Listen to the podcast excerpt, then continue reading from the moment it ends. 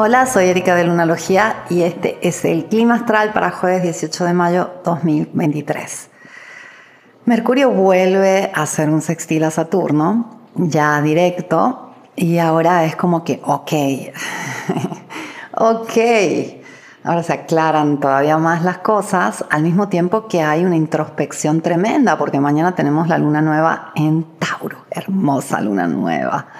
Tenemos la clase para los miembros de Muni acerca de esa eh, luna nueva. Si eres miembro, no te pierdas la clase.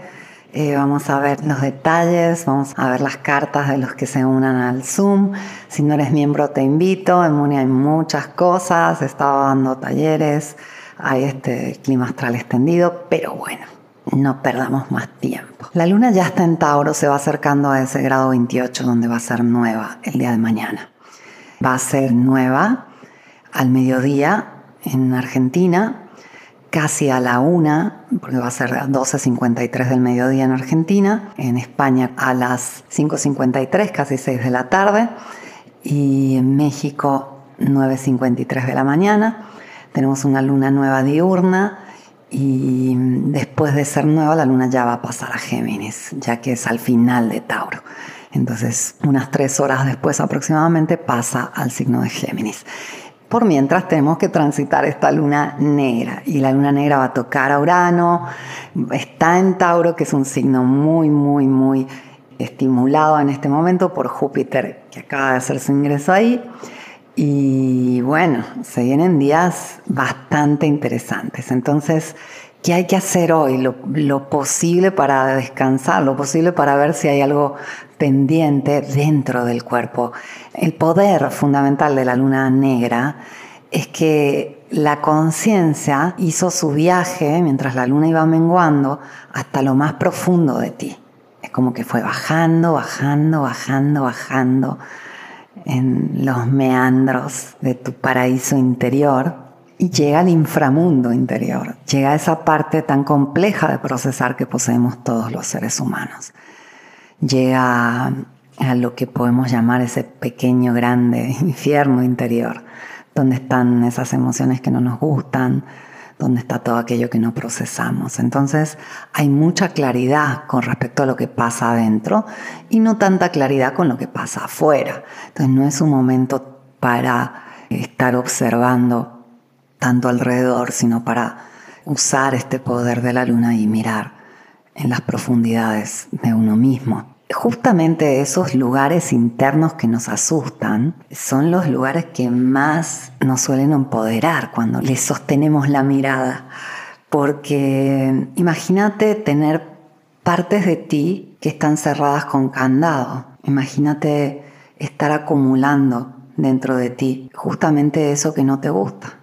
Las respuestas a la vida suelen ser paradojas y esto es lo que complica el entendimiento general de cómo funciona la naturaleza y el ser humano. Y justamente si rechazamos, por ejemplo, el odio, la ira, el enojo, el miedo, el asco, son emociones que no vamos a permitir dentro de nosotros y son emociones que cuando naturalmente se generen de forma instintiva no se van a dejar pasar, no se van a dejar fluir a través de uno para que se puedan ir, se van a acumular. Y eso va a hacer que yo tenga justamente un acumulo de esas emociones que no quiero en mi vida. ¿Ves? Qué contradicción. Es un tema que en realidad es muy simple, pero que confunde desde el punto de vista lógico. Porque si yo no quiero, por ejemplo, sentir celos, puede ser que yo sea una persona naturalmente no celosa, pero si soy una persona normal, probablemente haya ocasiones donde muy raras, ¿no? Donde sienta un poquito esa emoción. Y si yo no tengo problemas con los celos, o sea, como que no me identifico con eso o no tengo un rechazo, voy a sentir ese celo y voy a decir, wow, ¿por qué siento esto? ¿Qué onda? Y me voy a mirar y voy a dejar esa emoción y esa emoción se va a ir. Y si yo en vez tengo un rechazo fuerte a los celos y cada vez que he sentido un poquito de celo lo rechazo y lo reprimo y lo pongo, lo empujo a las profundidades de mi ser, eso va a generar que se acumule. Y parece una cosa extraña la que estoy diciendo, pero así funcionamos. Y, y justamente voy a cargar con esas emociones que no quiero en mi vida. O digamos que rechazo, obviamente yo tampoco quiero esas emociones en mi vida, pero hablo de algo un poco más fuerte, un rechazo, eh, una sensación de eso no puede ser dentro de mí, que hace que censuremos partes naturales de nosotros. Por ejemplo, el enojo. El enojo es una emoción totalmente natural y cuando algo nos hace sentir amenazados, el enojo es una energía que está presente en el cuerpo para eh, ayudarnos a poner límites, defendernos. Pero si yo considero el enojo como una emoción totalmente ajena a mí y que yo no puedo tener esa emoción, probablemente se acumule en mí. Es algo que vi con mi madre. Mi madre siempre fue tremendamente dulce, era una persona que jamás la escuchaba decir alguna palabra fuerte jamás se enojaba. Ella tenía un, rechazo total al enojo, ¿no? Y cuando fue este, haciendo experiencia y procesando, tuvo un periodo de su vida que por dos años estaba muy enojada con todas las cosas. Y, y, yo le decía, es totalmente natural, estás dejando fluir algo natural, está bien. Y ella le costó muchísimo poder aceptar que estaba enojada y que se podía enojar. Y luego, como lo permitió, se le fue el enojo y volvió a ser esa persona dulce, pero capaz de enojarse cuando necesita poner límites, de enojarse cuando necesita defenderse. Y, fíjate cómo podemos bloquear instintos tan naturales. Porque cuando ese instinto está bloqueado es cuando puede salir así como un demonio de nosotros eh, porque uno explota. Pero si el instinto no está bloqueado, el instinto está presente de forma natural, no es que yo me enojo y voy a, a gritarle a la gente o voy a volverme agresiva. Yo simplemente siento el enojo y sé que tengo que tomar acción.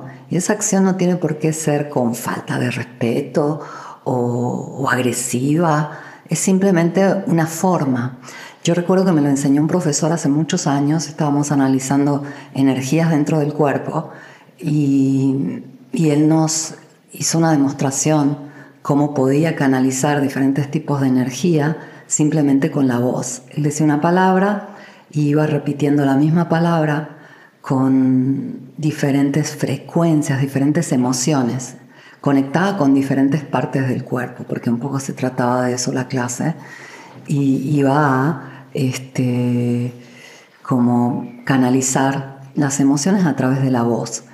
Y, decía una simple palabra, no.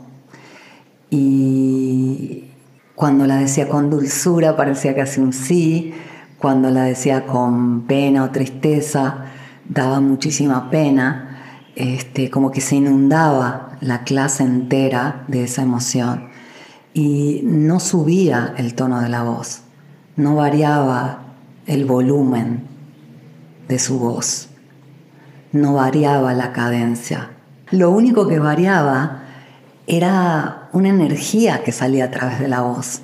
Y siempre me acuerdo que él nos dijo, si alguien es capaz de conectar con ese instinto de defensa, que puede ser enojo, puede ser hasta la violencia, que toma la entre comillas, violencia es un instinto que está en el cuerpo para activarse si alguien nos está atacando, para, para defendernos simplemente, ¿no?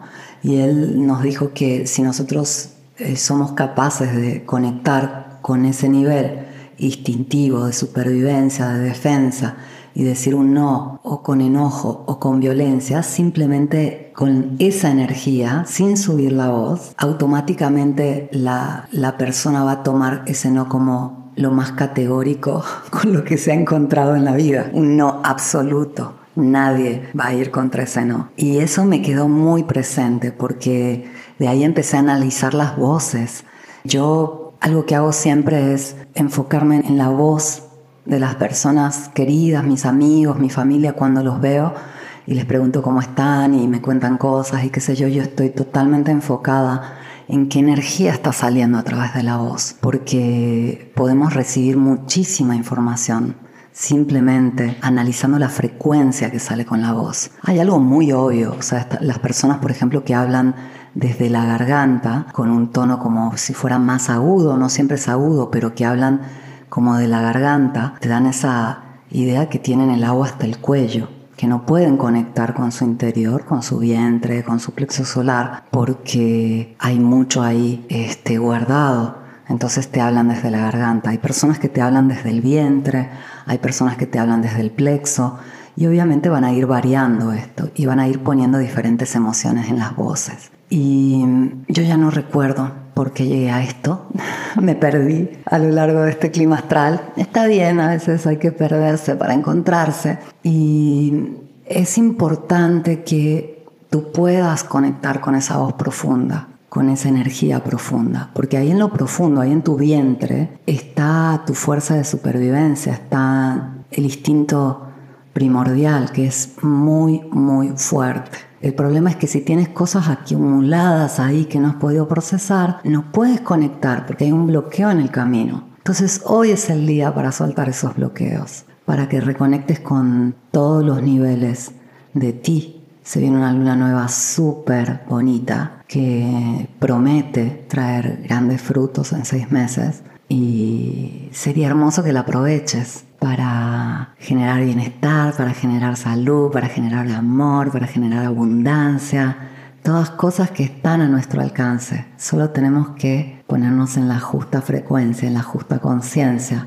y las podemos tomar sin esfuerzo. Así que Espero que esta divagación te haya servido. Te agradezco por haberme escuchado y vuelvo mañana con el clima astral.